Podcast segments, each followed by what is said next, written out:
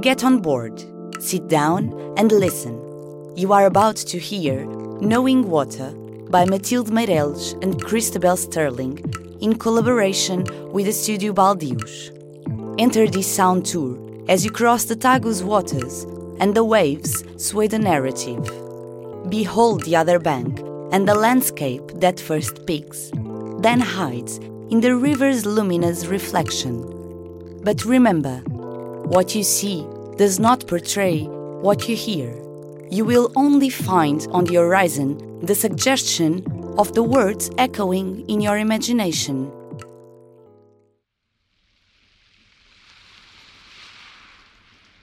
For as long as I can remember, rivers have been roads. Sometimes buried by roads, like veins beneath an impermeable skin. Every day, traffic, goods, and people torpidly glide across the surface of the earth's waters as if it were freshly laid tarmac, moving from one side to another, one coastal metropolis to another, birthing a network of global cities whose very existence depends upon the sea's construction as a vast orbital motorway.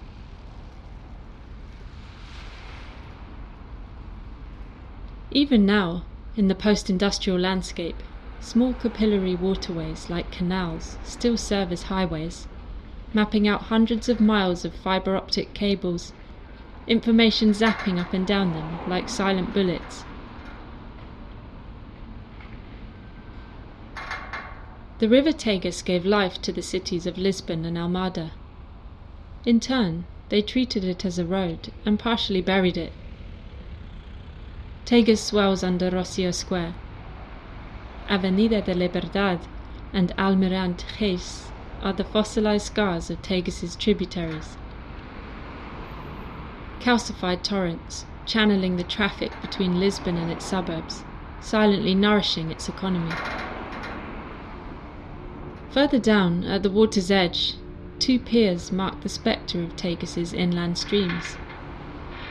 Sites of endless departure and arrival, they facilitate the crossing of hundreds of thousands of daily boat journeys between Lisbon and Almada, shuttling people, trade, and goods over the north south border that is hard to locate precisely, but that everyone knows is there, because rivers have always been borders too. When rivers become roads and borders in an abstract capitalist system, their contingent embodied qualities and multivalent characters disappear. It's perhaps easy to forget that, like other planetary waters, the Tagus is deeply ambiguous and unknowable, material, energetic, and tangible, yet completely inapprehensible, endlessly transmutable, alternately brown, navy blue, bottle green, grey, black and viscous, or bronze like loose change. It is at once open and closed, opaquely giving back only the sky, concealing its perhaps bottomless depths, its wellspring of memories and traumas. It is ubiquitous, a permanent and ancient urban presence, yet one with a complexity that is permanently withdrawn from our grasp. And while as a vital earthly force it gives us life, so in its excess or scarcity does it provoke death, summoning each with a changing quantity or containment.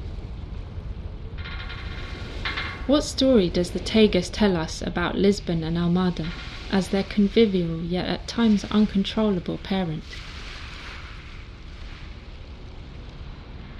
From the riverbanks, the Tagus is the earthly rupture that breaks the cities apart and defines their differences. The softer gradient to the north bequeathed Lisbon its port, its immediate accessibility, and its subsequent prosperity. The sharper rise to the south, where cliffs ascend like rocky giants out of the water, presented Almada with a harsher coastline, harder to urbanize, harder to dominate, thus permitting a rugged shoreline to persist, largely untroubled. The Tagus and its topography, then, are the matter upon which not just the two cities, but also their asymmetries are built.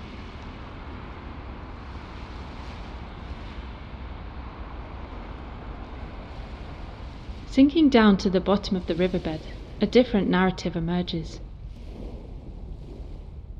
Look up.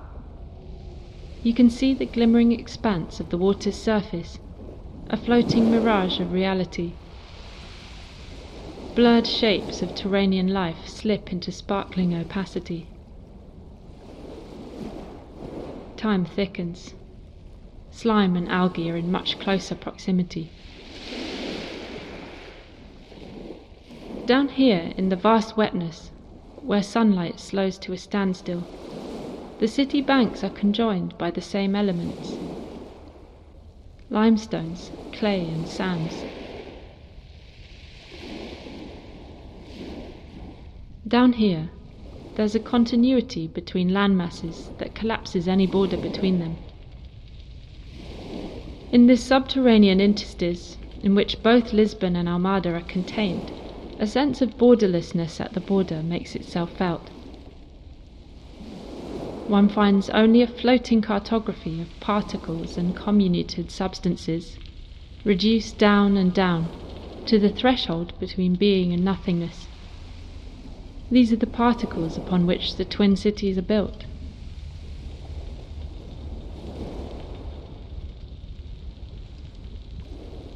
Look around. In the space of deep water, the boundaries and zones that normally slice up perception dissolve into currents, viewpoints, and events.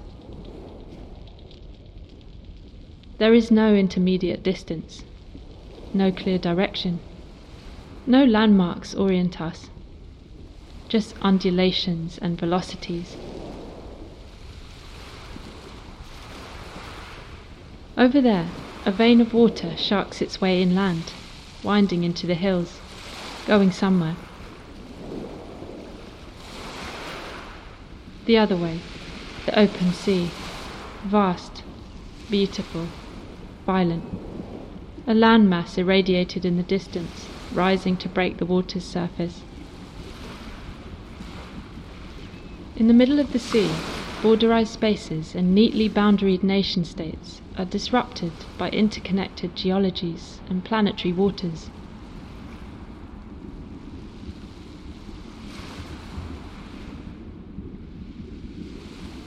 From the riverbed, one experiences a different feeling about the world, where the fantasy of watery connectivity becomes a reality, where local and national borders fade into spatial disorientation unmoored from their geographic reference points. Where the sea is not a road to be exploited in unspeakable ways, but a deeply somatic transcultural element, streaming among species, temporalities, and worlds.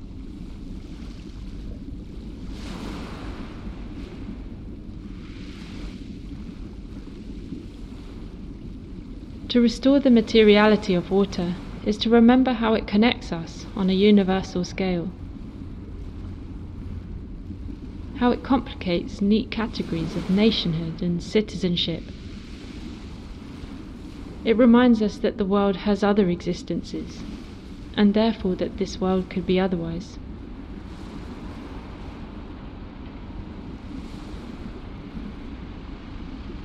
How can water as a circulatory system become knowable to urban planning? How can it be brought into the public sphere and invited to speak? How can we move towards a common world in which water is allocated space and permitted to intervene, rather than chopped into pieces, governed and zoned? What does urban planning mean or become when it takes seriously the needs of vital, more than human others that can never be fully apprehended?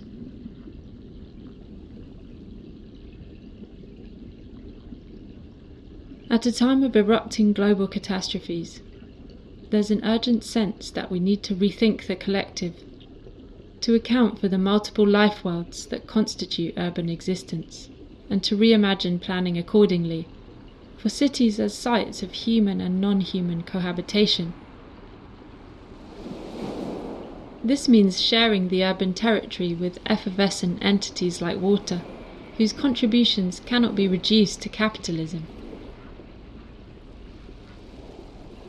It demands becoming sensitive to water's material flows, its energetic vectors and awkward behaviours, as well as its capacity to produce new spaces.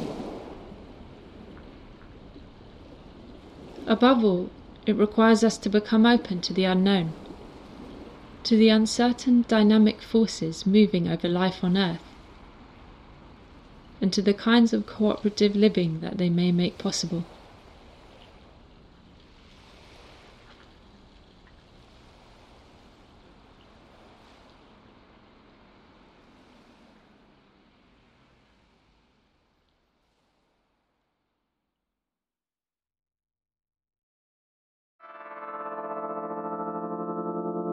You have heard Knowing Water by Matilde Meirelles and Christabel Sterling, recorded at Marine Royard Studio in September 2021.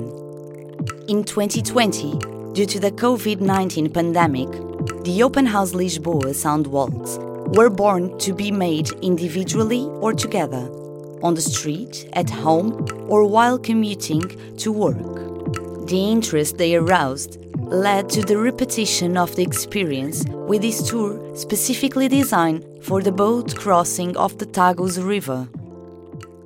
This sound tour is co produced by the Lisbon Architecture Triennale and the European Research Council.